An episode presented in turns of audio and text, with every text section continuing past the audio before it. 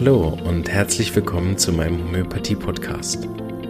Mein Name ist Marvin Zander und ich freue mich darauf, dir diese alternative Heilmethode näher bringen zu dürfen. Ich werde dir die Hintergründe und Grundlagen leicht verständlich erklären, von meinen Erfahrungen und Erkenntnissen berichten und dir ermöglichen, alle Bereiche dieser ganzheitlich wirkenden Therapie kennenzulernen. Ich freue mich, dass du dabei bist und wünsche dir viele Erkenntnisse bei der heutigen Episode.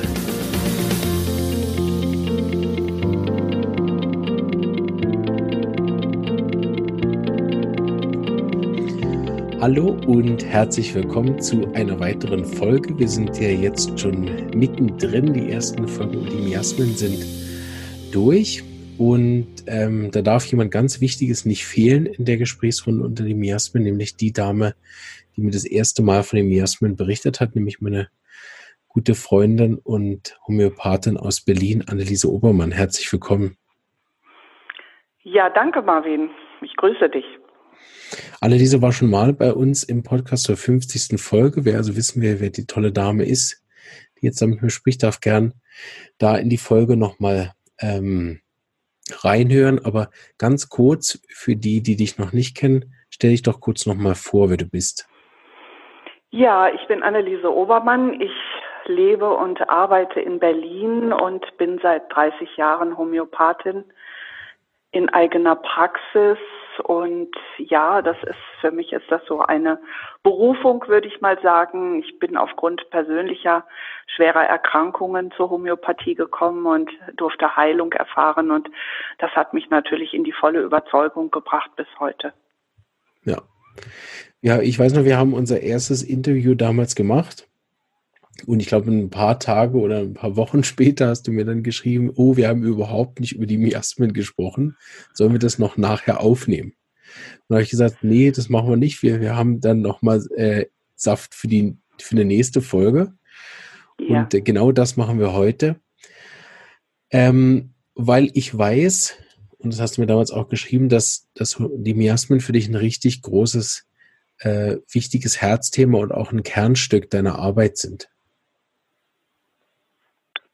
Ja, ich habe Team Jasmin kennengelernt durch Mohinder Yus, unseren allseits liebe, liebevollen Lehrer und Meister. Und das war für mich wie eine Offenbarung. Ich war da schon einige Jahre Homöopathin und äh, für mich war das also ein großes Geschenk, ihn mit der miasmatischen Sichtweise kennen, nochmal ähm, erleben zu dürfen. Und äh, für mich war war das also für mich persönlich, ich bin da nochmal wie in so eine persönliche Biografie gegangen. Dadurch, mhm. dass ich sehr früh schon krank geworden bin, konnte ich dann auch äh, für mich persönlich die Miasmen nochmal kennenlernen äh, und habe nochmal ein anderes Verständnis auch für, wie entsteht eine Krankheit dadurch entwickelt. Mhm. Lass uns doch da gerade einsteigen, weil das ist auch, was wir in den Folgen noch nicht so sehr vertieft haben. Was hast du verstanden über die Miasmen damals oder vielleicht auch natürlich von heute aus, wie so eine Krankheit entsteht? Ähm, ich fange mal vielleicht so an, wie das für mich äh, sich angefühlt hat, als Mohinder Yus ähm, über die Miasmen berichtet hat. Ähm, bin ich dann halt so, man kommt ja dann selber so für sich erstmal so auf die Idee zu überlegen, ah, wo könnte da bei mir eine miasmatische äh, Richtung sein oder wo, wo fühle ich mich da oder wo bin ich da irgendwie, in welchem Miasma bin ich da zu Hause. Mhm. Und ich habe mit 19, knapp 20 Jahren eine Tuberkulose mir in der Schulmedizin eingehandelt und ähm, habe durch diese Tuberkulose die dann eben schwerst unterdrückt wurde mit Medikamenten, habe ich dann Folgekrankheiten bekommen. Mhm. Das heißt also, danach habe ich ein Asthma entwickelt. Dieses Asthma wurde natürlich auch unterdrückt. Äh, diese Unterdrückung ging dann weiter in Richtung schwerste Allergien. Und ähm, das war dann für mich, irgendwann war da so ein Punkt erreicht, wo ich nicht mehr weiter konnte, weil meine Lebenskraft weniger wurde und ich war noch nicht mal 30 Jahre alt. Mhm. Und da habe ich die Homöopathie kennengelernt. Und im Laufe der Zeit als Homöopathin und in der Zeit, wo die Miasmen in mein Leben kamen, konnte ich dann nochmal dieses Rückwärtige machen. Also von dem Moment an, wo ich da gerade war, konnte ich dann noch die Geschichte, meine persönliche Geschichte der vielen Unterdrückungen bis hin zu meinem Großvater, der mit einer Tuberkulose schon unterwegs war und auch Asthmatiker war, zurückverfolgen. Ja. Und das mache ich jetzt auch mit meinen Schülern. Ich habe eben vergessen zu sagen, dass ich auch ausbilde, Homöopathen ausbilde. Und das mache ich jetzt gerade, sind wir mit den Miasmen so sehr beschäftigt. Und das ist ein ganz spannendes Gebiet, auch mit den Schülern, ähm, das aufzuarbeiten, die dann auch so wie in eine Biografie ihrer eigenen Familiensituation gehen. Ja. Genau, ich habe das auch immer sehr interessant gefunden, die Miasmen, auch weil sie sich, ich finde, grundsätzlich einen sehr einfachen Zugang in die Homöopathie bieten, dadurch, dass es nicht so viele verschiedene Miasmen gibt wie Arzneimittel. Genau. Und dadurch konnte man auch sozusagen als Laie oder, oder als jemand, der noch nicht so viel wusste, anfangs als Student, konnte man auch relativ schnell nachvollziehen, ah, das ist psorisch, ah, das ist psychotisch, ah, ja. da habe ich einen tuberkularen Anteil vielleicht auch oder der ist ganz stark bei mir in der Familie. Ja. Und das war dann was, was einem direkt auch irgendwas gesagt hat, als wenn man versucht hat, gerade am Anfang herauszufinden, welches Mittel man isst oder braucht. Mhm. Ja, und du hast mir noch mal einen schönen Bogen gespannt, als du vor Jahren in Berlin warst und ähm, ein, da war gerade eine Möglichkeit, dass du in einen Unterricht von mir gekommen bist und mal so von dir erzählt hast äh, und auch die Miasmen vorgestellt hast, mhm. äh, so, so einfach eine Übersicht äh, der Miasmen gemacht hast und du hast es so schön dargestellt, das werde ich nie vergessen, wie eine Kommode, als hätte man einen Schrank mit Schubladen. Mhm, genau. Und in diese Schubladen kann man dann die Mittel hineingeben, die dann eben auf dieses Miasma oder in diesem Miasma zu Hause sind. Mhm, genau. Und das Bild, das habe ich heute immer noch so vor Augen, wenn ich schön. selber über die Miasmen spreche, weil ich fand es so klasse, wie du das beschrieben hast. Das ist so einleuchtend, ja. Ja. ja. Genau, und ähm, wie würdest du sagen, findet es bei dir so im, im Praxisalltag oder im Unterricht dann statt? Wie, wie, wie bringst du ihnen das bei? Weil ich versuche ja auch hier im Podcast jetzt allen den Zuhörern das so ein bisschen näher zu bringen, ohne dass es jetzt ein Unterricht ist, aber wir können gerne auch ein bisschen konkreter hineingehen in ein oder zwei Miasmen, dass auch die Leute, die ja, sich jetzt damit beschäftigen das, äh, möchten, denn da so Wir haben Zugang uns lange finden. mit dem psorischen Miasma auseinandergesetzt, weil das mhm. ja so auch, wie Hahnemann es schon genannt hat, das Grundübel überhaupt der Menschheit ist. Ja. Also das Hautthema eben an sich so als Urmiasma gesehen. Und da haben wir uns eigentlich schon eine ganze Weile mit auseinandergesetzt. Ich glaube, so bestimmt vier, fünf Monate haben wir uns mit dem psorischen Miasma auseinandergesetzt und ich schaue dann, ähm, was wir dann auch für Mittel in dieser, in diesem psorischen Miasma, an welchen Mitteln wir uns da äh, vergnügen und ähm, dass ich dann vorstelle und damit die Schüler dann auch ein Verständnis dafür kriegen, was in diesem Miasma, wie das da sich anfühlt. Und dazu schreiben sie mir dann quasi ihre eigene Geschichte und dann können wir immer wieder schauen, bei der einen oder bei dem anderen, äh, was da für, für, für Hintergründe sind, die wir dann aufdecken können. Genau, also bezüglich, also, dass es schon eine familiäre Disposition ist. Ah, also ganz praktisch denn. Ja. Ja, an, an, ja, das habe ich, ich muss sagen, das ist etwas, was ich bei uns in der Schule immer so ein bisschen vermisst habe.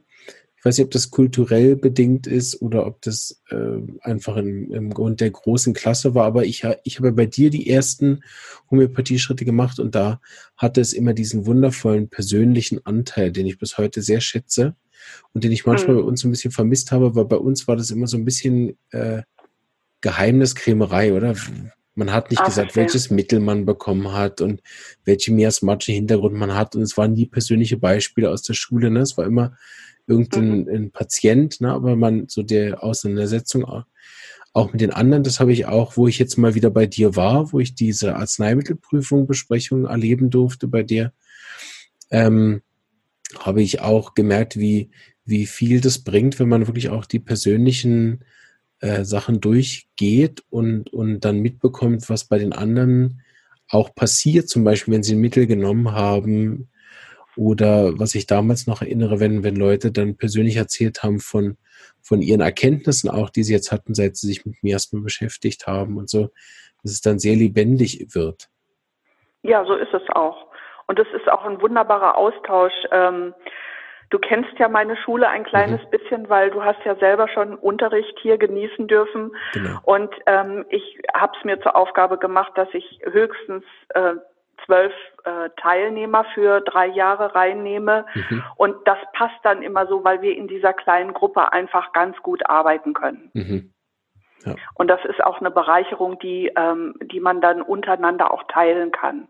Ja. Ne, da gehen dann auch mal im Laufe der Zeit gehen wahre Kronleuchter auch was mhm. äh, auf, was äh, so mit ähm, nicht nur mit Arzneimitteln, sondern auch eben wie mit dieser miasmatischen Seite und äh, aufgehen. Und ich nehme mir immer gerne viel Zeit für die Miasmenlehre, weil ich finde, da können wir uns am besten wiederfinden. Ja. Und da können wir auch am besten unsere Familiensituation wiederfinden. Und da können wir auch andere Familiensituationen gut verstehen. Ja. Ich habe ja mit dem äh, Marco Riefer auch schon ein Interview gemacht über die ähm, Familienaufstellungsgeschichte, mhm. ähm, weil er intensiv damit arbeitet. Was wir aber nicht besprochen haben damals, ist die Verbindung mit Familienaufstellen und Miasmen. Ich habe schon, hm, ich glaube, in der Folge auch mit dem Marco Riefer schon gesagt, dass ich das persönlich also in der Praxis als enorme Bereicherung finde, dieses Wissen zu haben, auch wenn ich es ja jetzt in dem Sinne bisher nicht anwende, aber diese miasmatische Analyse der Familiensituation gepaart mit dem Wissen, was man über Familiensituationen oder Verbindungen haben kann, über das Familienaufstellen und das Wissen dahinter, fand ich als extreme Bereicherung. Du arbeitest ja auch äh, intensiv seit, ich weiß nicht wie vielen Jahren, ja, Jahrzehnten mit Familienaufstellen. Ja, über 20 genau, bitte schon, ja. Mindestens, mhm. ja. Ähm, ja. Wie siehst du da die Verbindung? Ähm, ich habe die letzte Frage nicht ganz richtig verstanden. Ähm, wie siehst du da die Verbindung zwischen Miasmen und Familienaufstellen? Wie fließt es für dich zusammen? Ja, das eine hat mit dem anderen schon zu tun. Ich habe es bis jetzt noch nicht so verifiziert. Also ich habe noch keine Aufstellung gemacht, wo ich ein Miasma mit reingenommen habe. Ah, nein, das meint ihr auch nicht. Hm, okay. Was ich bemerkt habe zum Beispiel ist, dass Leute, die miasmatisch zum Beispiel sehr ähnliche Beschwerden haben wie der Großvater, ich, ja. Wenn ich die dann aufgestellt habe, dass die oft auch ein Thema hatten mit dem Großvater. So meine ich. Oder so dass man. Das? Ah, okay, ja. Ja, das kenne ich. Das kenne ich aus der Ausstellungs, aus, aus der Aufstellungsarbeit genauso. Ja. Ne, dass zum Beispiel, ich kann mich an eine Frau erinnern, weil mich das zutiefst berührt hat.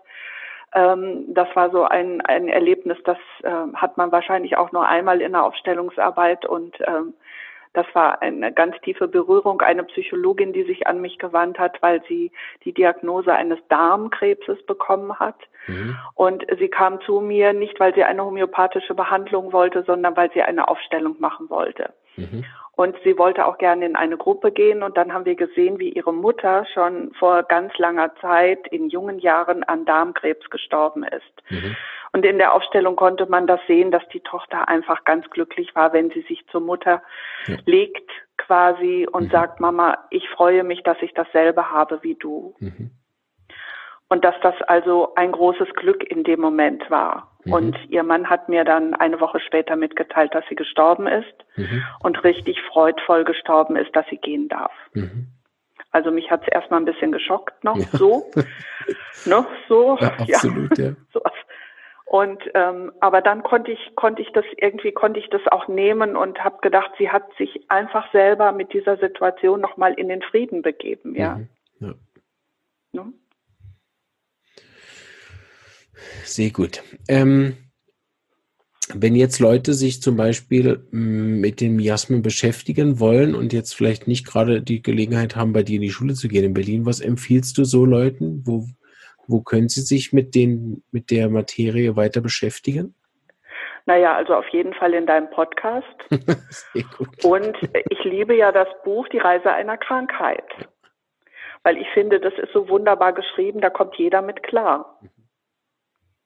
Und da kann auch jeder seins drin finden. Da hat der Mohinder einfach äh, richtig gut nochmal beschrieben, was die Miasma, und er hat es das so schön gemacht, er hat die miasmatischen Ebenen, die hat er so in unsere Zeit hineingebracht. Mhm. Ich meine, man, wir können ja nicht vergessen, Hahnemann ist vor 260, 70 Jahren damit gestartet mhm. und hat die Krankheiten oder die äh, Sachen gesehen, die damals ein Thema waren, die wir zwar heute auch noch haben, aber wir haben heute andere Bezugsebenen ja. in dieser Zeit. Genau. Und das hat er einfach wunderbar darin geschrieben. Dieses Buch von Mohinder Hughes ist nach wie vor für mich das äh, Beste, was es gibt, was ich dazu bis jetzt gelesen habe. Super. Die Empfehlung kam schon ein paar Mal. Aber super, ja, das, dann, dann, sind wir uns mit dem auch alle einig. Vielleicht, weil du ihn ja, ja auch lebendig. So, ich bin wirklich keine, die so mit Büchern, weißt du, es gibt tausend ja. Bücher in Homöopathie, Homöopathie, man kann da wirklich einen Haufen Geld ausgeben.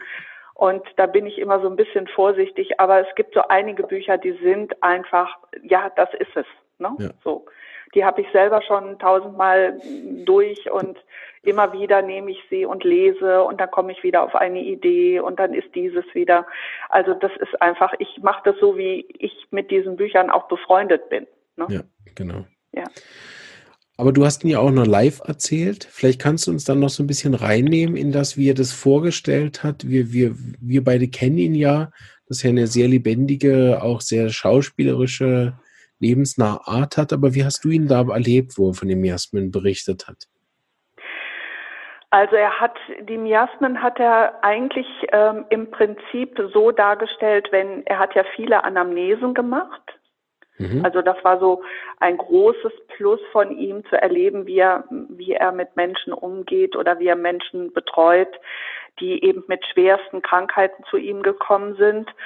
Und ich habe ihn ähm, in der Zeit erlebt, wo also das waren ganz oft Patienten, die eben in der Schulmedizin austherapiert waren mhm. und wo er dann quasi uns Schülern äh, erklärt hat, äh, wie sowas entsteht und wie man sowas miasmatisch sehen kann. Mhm. Und mir fällt jetzt nur ein großes Wort dazu ein, das ist, man unterdrückt das eine, unterdrückt das andere, unterdrückt es und unterdrückt es und so kommt man durch die miasmatischen Ebenen durch, ja. Ja. Weil das Hauptwort für mich dafür ist Unterdrückung. Ja. Genau. Das habe ich auch versucht in einer Folge so ein bisschen schon darzustellen. Da kommen wir sicher im Podcast auch noch, noch tiefer hinein. Ja, und das ist, ich finde es schön, wenn Menschen verstehen, ihre eigene Sensibilität wahrzunehmen im Sinne von, was unterdrücke ich denn da eigentlich? Mhm, genau. Und warum tue ich das? Ja. Fällt dir gerade ein Beispiel ein aus der Praxis, ähm, wo, du, wo man, woran man das als jemand, der jetzt noch nichts verstanden hat, gut verstehen könnte, was das bedeutet, Unterdrückung und wo das hinführt? Oh, fällt mir da jetzt ein Beispiel? Ach, ich habe gerade, ja, äh, ich habe gerade einen kleinen Säugling behandelt. Mhm. Da ist es aber unwissentlich passiert. Und zwar ist diesem Säugling, ich habe ein Foto bekommen, weil die kleine Maus, ein Mädchen, lebt in Luxemburg. Mhm. Und die Tante hat mir dann ein Foto geschickt. Ja. Und ähm, der ist das, ähm, der ist der Milchstoff ins Gesicht gerutscht. Ui, ja. Das ganze Gesicht war voll Milchstoff. Die Augen waren zugeklebt und richtig zugemacht und äh, also es sah schon sehr dramatisch aus. Und ich habe mich dann einfach getraut, ähm, der Mutter, also dann hat die Tante, ist eine Kollegin von mir, die hat ihrer Schwester dann mitgeteilt, dass sie äh, Mercurius solubilis in AD12 auf Wasser auflösen soll, mhm. 12, 15 Kügelchen und dann so Pads nimmt und das einfach anfeuchtet und damit auf die Haut geht. Mhm. Und ich habe vorgestern richtige Luftsprünge gemacht. Sie hat mir ein Foto geschickt. Es ist nichts, aber auch gar nichts mehr zu sehen. Die Haut sieht so schön durchblutet und rosig aus. Und die Kleine strahlt über ihre Backen. Ja, das ist so schön zu sehen, wie sie, ohne dass wir jetzt eingegriffen haben, einfach so richtig schön gesund geworden ist. Und ich könnte mir vorstellen, ich habe nicht viel ähm, von der Mutter kann ich nicht viel sagen, weil ich einfach keine Anamnese dazu habe. Ja. Aber ich könnte mir vorstellen, dass die Mutter eben in ihrer Schwangerschaft mit unterdrückenden Medikamenten zu tun hatte. Ja. Gut, eine Sache, die ich ganz wichtig finde, über die wir heute auch noch sprechen wollen, was immer so ein bisschen untergeht allgemein in der Homöopathie, das habe ich auch schon als Feedback zum Podcast bekommen von anderer Seite, auch wenn ich über die Arzneimittel rede, dass gekommen, Marvin, du redest immer nur über den negativen Teil, so der Arzneien als auch der Homöopathie.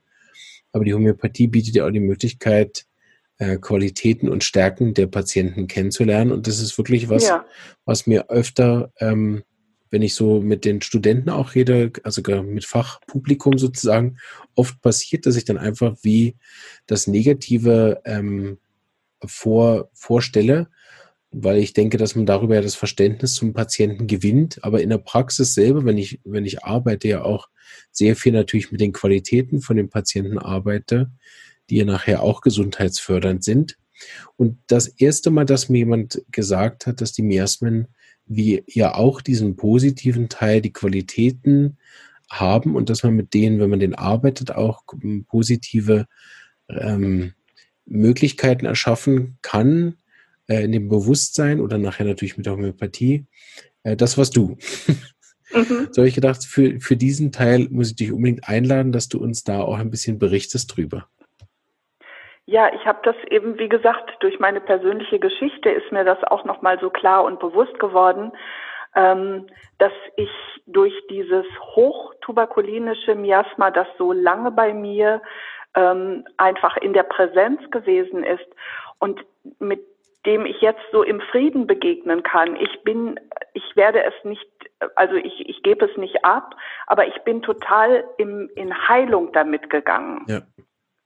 Und ich denke, dass wir das einfach, dass das einfach eine wahnsinnig große Qualität ist der Miasmen, mhm. ähm, dass wir den Menschen die Möglichkeit geben können oder eben die Unterstützung geben können durch unsere wunderbaren homöopathischen Mittel, die ja auch in diesen Miasmen zu Hause sind, ähm, dass, dass sie verstehen, sie können auch durch dieses Thema wieder in eine Gesundheit kommen.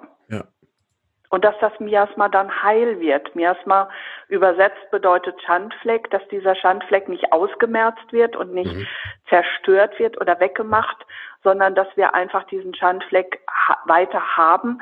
Aber er tut uns nichts mehr. Er ist einfach nicht mehr ähm, aktiv. Ja, genau. Zerstörerisch, so rum. Ja. Das heißt, ähm, was du wenn ich das richtig verstanden habe, dass man eben lernt, mit den Miasmen zu leben, die man hat und daraus auch wieder über ein Bewusstsein entwickelt, mit dem man dann ähm, auch Frieden findet mit den Beschwerden, in Anführungsstrichen, die man halt hat. So richtig verstanden? Ja, oder eben auch durch die Behandlungen in den Miasmen, also die ganze Strecke, die ich im tuberkulinischen Miasma ähm, äh, gearbeitet habe und behandelt worden bin, ähm, die ist ja, die ist geheilt worden. Also das heißt, ich habe diese Symptome, diese Unterdrückung konnte ich auflösen. Mhm, ja. ja, das ist durch die Mittel passiert. Also ich habe dann so quasi, wenn ich mir das so richtig nochmal vor Augen führe, habe ich einen Rückwärtsgang eingelegt mhm, irgendwann. Mhm, ja. Ich habe dann quasi zuerst habe ich die ähm, habe ich die ganzen Allergien auf sind aufgelöst. Mhm. Dann ist das Asthma hat sich komplett verabschiedet. Äh, von der Tuberkulose ist nichts mehr da. Mhm. Also ich bin quasi den, die Schritte nochmal in die Heilebene gegangen. Ja. ja. Und wie quasi auch rückwärts, ne? Ja, genau. Also mhm. von, von, dann von da, wo es gerade aktuell das letzte gewesen ist, bis an die Schicht hinan, hinein, die, wo ich dann eben festgestellt habe, dass das in meiner Familie einfach schon seit Generationen ein Thema ist, weil mein Großvater der hatte schon eine Tuberkulose, der war Allergiker. Mein Bruder hat aufgrund von Allergien, ist er in die Medizin gegangen und äh, ist dort an Tuberkulose erkrankt. Also wir, wir haben in dieser Familie einfach dieses große Thema drin. Ja. In anderen Familien ist es halt die Krebsthematik. Dann gibt es Familien, wo die Haut ganz explosiv, also wirklich in, über Generationen ist in verschiedenen Formen. Mhm. Ne? Und das sind dann für mich sind das dann immer so Punkte, wo ich ja, wo ich richtig ähm, dann richtig suche, wo könnten wir das, in welchem Miasma können wir anfangen? Mhm, ja. ne? Wo fangen wir an und wohin entwickeln wir uns? Hast du da typische Verläufe gesehen? Mm, ich habe gesehen, dass es zum Beispiel auch jemanden gibt, der im tuberkularen Miasma war, was ja eine, ein sogenanntes Pseudo-Miasma ist, weil es eben aus der Psora und aus der Syphilis herrührt. Dass ähm, zum Beispiel, wenn man dieses tuberkulare Miasma dann äh, verlässt, also wenn man da rausgeht, und dann den großen Sprung in die Psora machen. Das habe ich schon ein paar Mal erlebt. Genau, ja. Das ist auch meine Beobachtung. Eben, ja. ne, und wenn man im Psora wieder drin ist, dann fühlt es sich für mich schon so an, als würde quasi dann ist der Schritt, der große Schritt, der ist dann schon gemacht. Ja, genau. dann gilt es vor allen Dingen damit leben, zu leben. Ja, genau. Dann muss man eben gucken, das beschreibt Mohinder Yus ja auch so schön in seinem Buch, dann muss man eben gucken, wie man die äußeren Umstände den äh, Beschwerden noch anpasst, die man dann vielleicht noch hat. Ja. Ne? Genau. Ja. Genau, weil in der Psora ja auch einige der Beschwerden dann auch von der Art der Lebensführung herrühren. Genau, genau, ja. genau. Mhm. Ja.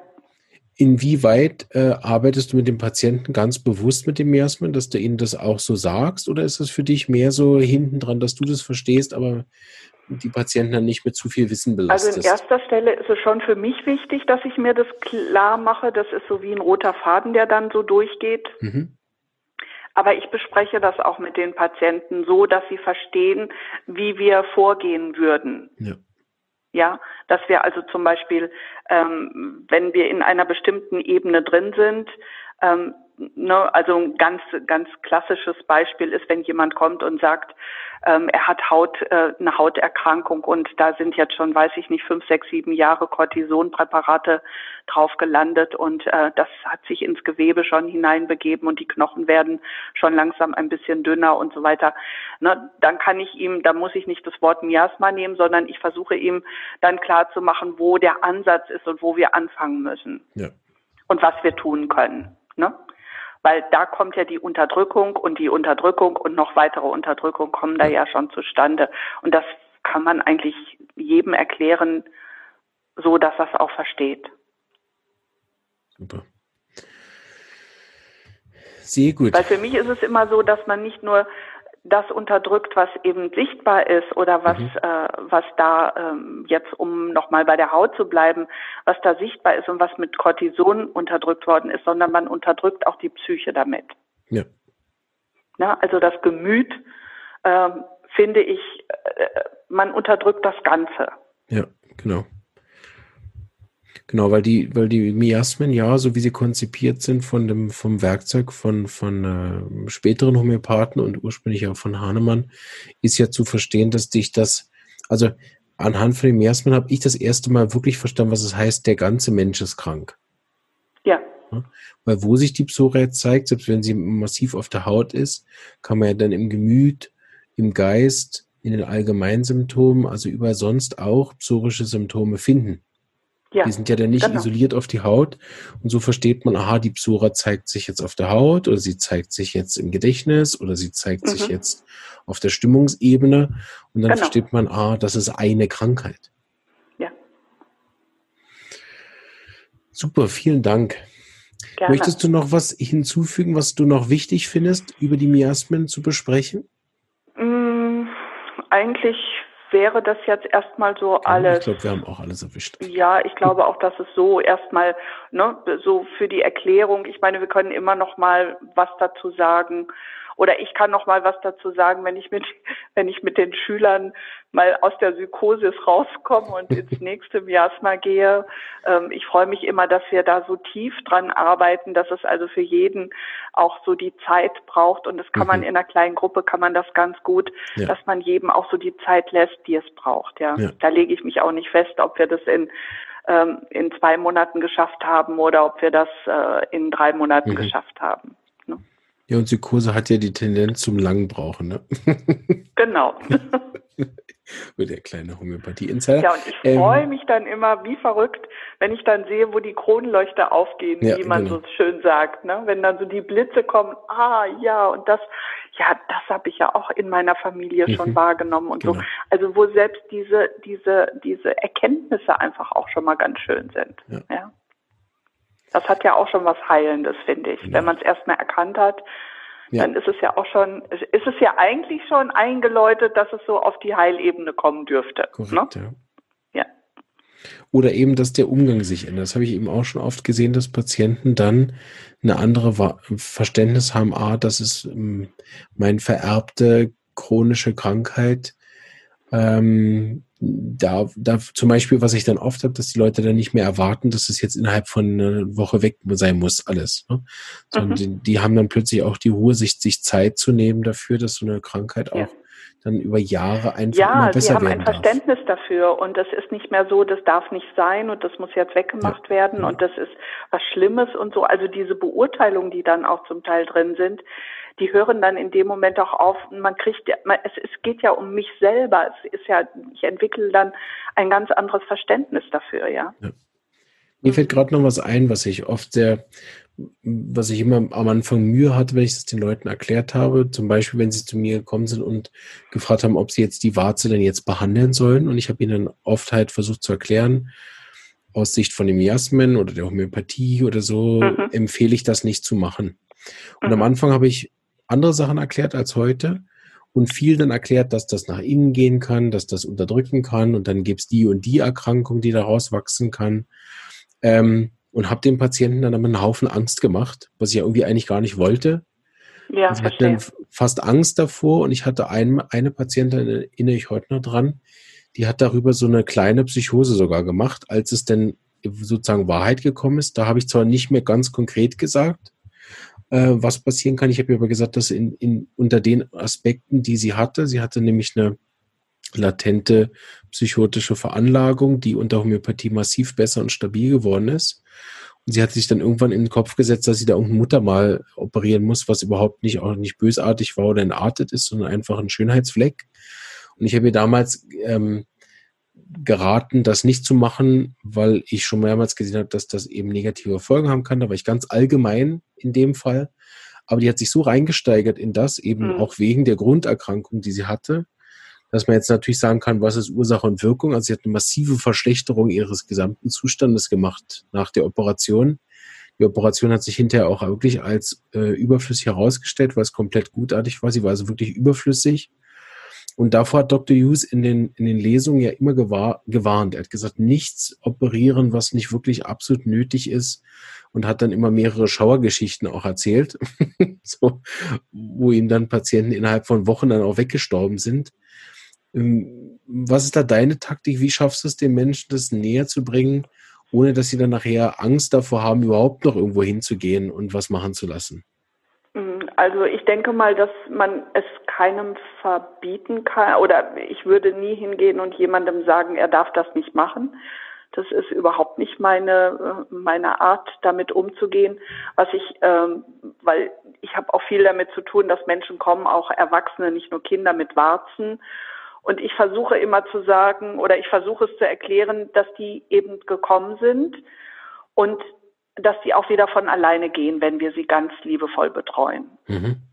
Und das kann man mit Homöopathie ganz wunderbar machen. Ja, ja ich habe das Gefühl, bei den Kindern funktioniert das sehr gut. Das stimmt. Ja, aber auch bei Erwachsenen. Ich habe bei Erwachsenen Warzen erlebt, wo ich gedacht habe, wow, das ist ja richtig mal so große Teile. Mhm. Und trotz der homöopathischen Behandlung sind die abgefallen. Ja. Und ich habe immer, und ich, ich habe so eine Geschichte, die ist schon ein paar Jahre her, habe ich immer gedacht, meine Güte, nee, ich sag da was und äh, vielleicht stimmt das ja gar nicht, ne? Mhm. Vielleicht äh, geht das geht das ja gar nicht, also dass es dann eben abfällt. Mhm. Und dann ist es mir selber passiert. Ich muss mir dann irgendwie gewünscht haben, dass ich auch mal eine Warze kriege und dann kriegte ich so eine richtige schöne Warze am Finger. Und dann habe ich gedacht, ach, das ist ja jetzt toll, dann kann ich das ja jetzt nochmal so für mich klären, wie das ist. Und genau das ist passiert. Ich habe sie behandelt und sie ist liebevoll irgendwann abgefallen und ich habe überhaupt nicht gemerkt, wie sie nicht mehr da war. Ja. So. Und dadurch, dass ich das jetzt selber schon mal durchgemacht habe, habe ich gedacht, dann kann ich es den Menschen auch so erklären. Und ja. natürlich, wenn es unter den Fußsohlen ist, dann bitte ich immer um ein bisschen Geduld, weil man steht den ganzen Tag drauf, wie sollen die sich verabschieden. ja. ja. Aber es passiert auch.